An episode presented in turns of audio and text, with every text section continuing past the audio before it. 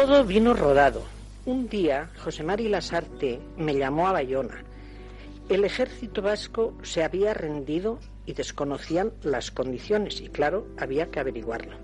Me dio una dirección en Donostia, que fue la de Iciar Mújica. Empezó mi actuación, mi contacto con Delia Laurova. Delia Laurova tenía a su marido entre los que habían caído en Santoña. Y como es muy natural, tenía muchísimo deseo de ver a su marido. Así la primera vez esta entró en Santoña escondida en un camión del lechero de los italianos. Pues fue bastante difícil enlazar con ellos en el beso, pero por medio de un donostiarra que estaba enchufado en la cocina pude hacerlo pronto y así ponerme en comunicación con mi marido, cuando todavía la guardia era italiana. Y de esta forma se inició la comunicación con los presos del penal. Así es, eh, yo recogía informaciones y luego le pasaba a Ciar Mújica y ella a su vez enviaba a Victoria Echeverría para que lo mandasen al exterior.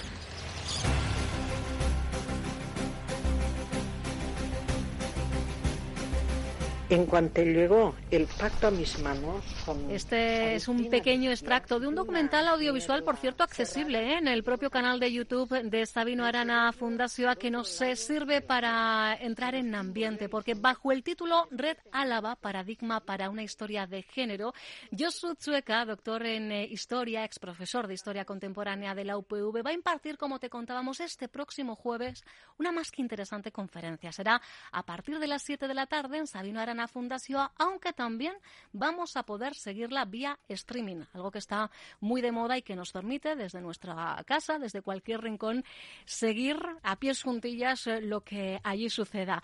Hoy vamos a hacer spoiler con Josu Checa. Josu, ¿qué tal? Guardión. Guardión.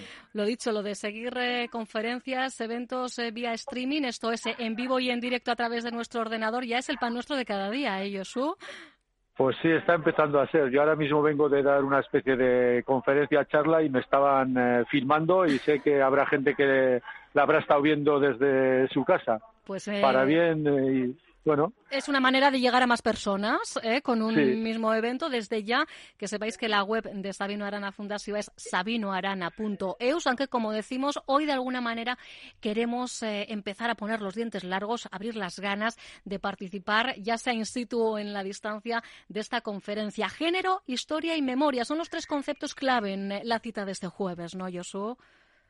Sí, porque precisamente el tema de la red Álava da bastante juego para esto, porque, claro, la red Álava se le llamó porque a la persona que al final terminaron ejecutando, asesinando los franquistas, era don Luis Álava.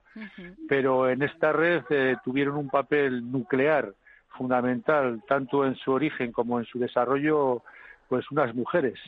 Entonces, eh, desde el punto de vista del estudio del género y tal, pues es muy pertinente eh, el, hacer este enfoque, porque así fue la realidad histórica, eh, así es eh, el reflejo que hemos intentado dar pues últimamente a través de alguna publicación, del audiovisual este que acabas de mencionar y tal, subrayar este papel que ya entonces mismo quienes escribieron en los informes sobre esta red en caliente marcaban este papel eh, preponderante nuclear de, las mujeres. De las mujeres y sobre todo de cuatro mujeres en concreto, ¿no, Josu? Sí, porque eso, eh, hablamos de cuatro porque fueron cuatro las que fueron procesadas y juzgadas y condenadas, pero en realidad había desde los inicios en esta dinámica bastantes más mujeres eh, que no llegaron a ser procesadas y, y juzgadas, pero en las las importantes, las cuatro columnas fundamentales son eh, Echeverría, Felicitas Aristia, son Itziar Mújica y Tere Verdes, y, pero digo, hay más, además, pero estas, en concreto, estas cuatro son el cuarteto inicial y el cuarteto, diríamos, fundamental para poner en marcha esta red y para hacer un trabajo de enlace eh, de, primera línea. Una red cuya primera labor eh, nos llevaría a hablar de solidaridad hacia los presos, ¿no?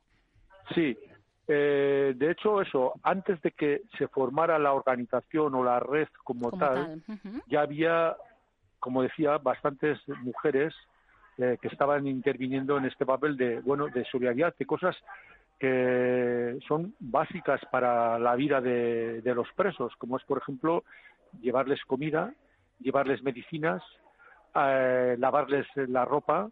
Hay que darse cuenta de las penosas condiciones de las cárceles durante todo el periodo de la guerra y del, del franquismo.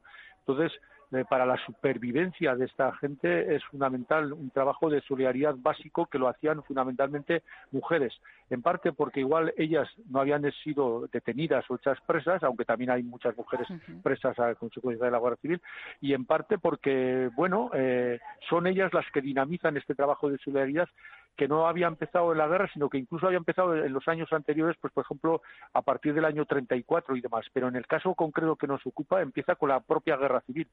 Es decir, en la medida en que hay eh, penales eh, llenos de gente y tal, por ejemplo, por poner un ejemplo, el caso de San Cristóbal o Escava en Pamplona, hay pues una veintena larga de mujeres que se están ocupando de este trabajo solidario pero esto da un salto cualitativo cuando a partir del año 37, bueno, ya todo el País Vasco esté en manos de los franquistas, todo el norte, todo el frente norte, la cantidad de presos es exponencialmente ya grande, muy grande, eh, y eh, además del trabajo este básico de solidaridad en cosas como ya digo, alimentación, medicinas, eh, higiene y demás, está un trabajo también muy importante de solidaridad respecto a la maquinaria represiva franquista que va a suponer las penas de muerte, las ejecuciones.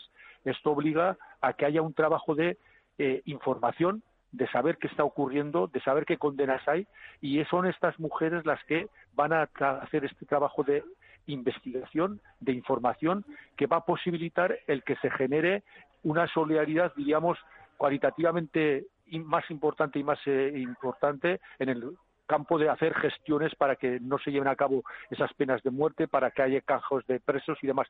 Esto exige una información que empieza, eh, que empieza pues, precisamente cuando la, famosa rendición de Santoña, que eh, bueno el, el, gobierno vasco que ya tiene sus cementos de información en el exilio necesitan saber qué ocurre y son estas mujeres las que dinamizan este trabajo.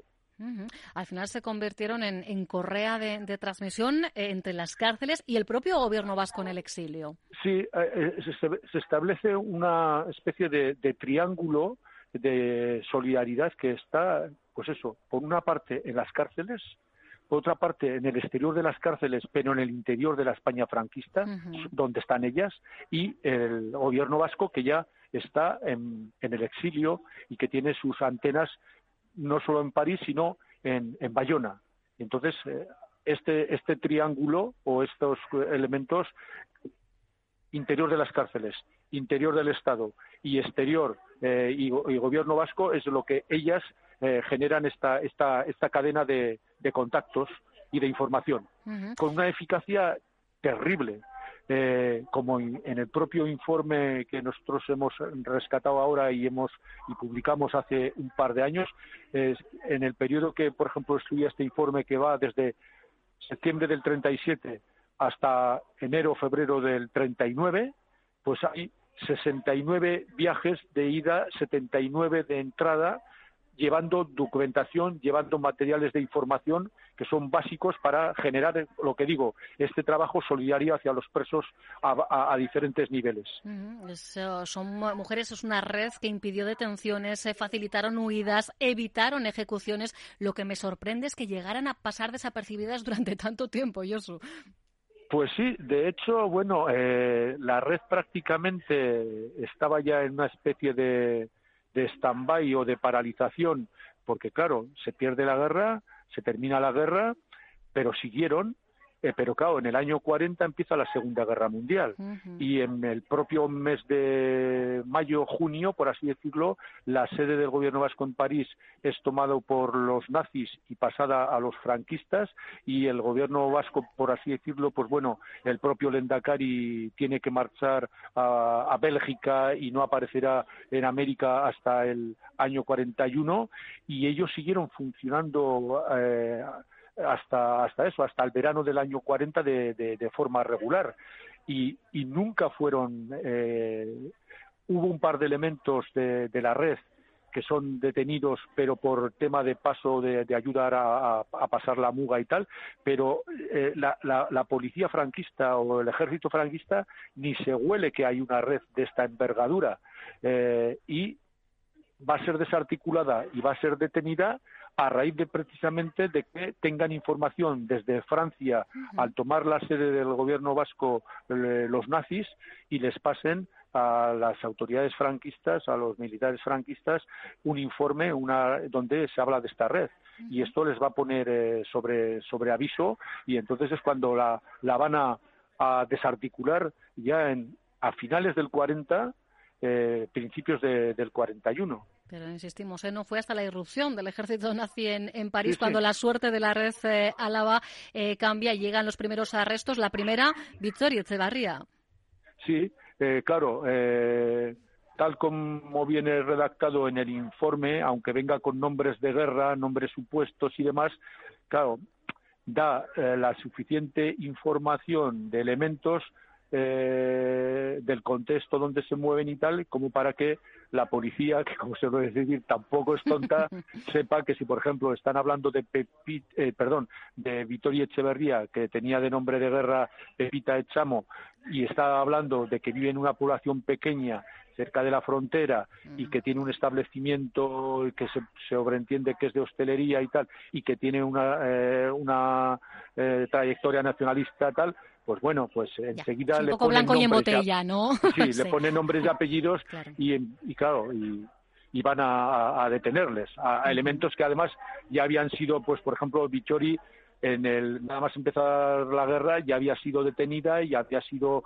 enviada deportada por así decirlo primero a Valladolid aunque luego se quedó en Pamplona.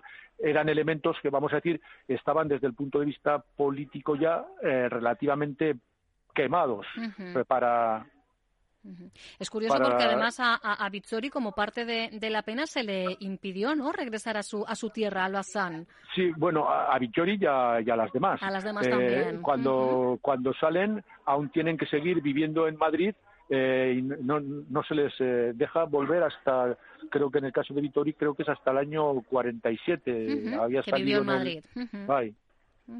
La verdad es que es una historia apasionante la de la red, pero la de estas cuatro mujeres eh, hay que escuchar, ¿eh? Hay que escuchar a, a este jueves, insisto, ya sea haciendo la inscripción y participando directamente eh, a partir de las 7 en Sabino Arana Fundación o conectándote en streaming a, a través de la web sabinoarana.eus. Y si sacas un huequito, esos 20 minutos de, eh, documento audiovisual, mm, más que aprovechable, ¿verdad, Josu? Sí, porque bueno, el audiovisual, eh, bueno, eh, la técnica audiovisual, por así decirlo, y las imágenes, pues le dan vida y bueno, y las grabaciones y tal, pues le dan más vida que el relato, por así, que con más o menos arte hacemos en, en las conferencias y en concreto, pues por ejemplo, el, el, audiovisual que se hizo en base a nuestra investigación y tal, pues desde el punto de vista de los dibujos y todo estaba estaba muy muy logrado. Y bueno, y yo pienso que, que es eh, de cara a reconstruir y a recordar todo aquello es, eh, pues bueno, un, un plus un plus más que, nuestra siempre palabra o nuestro relato contado. La verdad es que como eh, no hace demasiado tiempo escribía eh, Chema Montero, nunca tan pocas hicieron tanto a favor de tantos. Merece la pena acercarse a la historia de la Red Alaba y a la historia de estas cuatro mujeres, Vichori Echeverría, Itziar Mújica, Tere Verdes, Verdes y Delia Laurova. Siempre es un placer, además, tener la excusa perfecta para conversar con Josu Chueca. Josu, mil gracias una vez más por atender la llamada de Onda Vasca. Vale, mila esker zuei. Agur. Nahi duzuen arte, agur, bai. Onda Vasca, la radio que cuenta.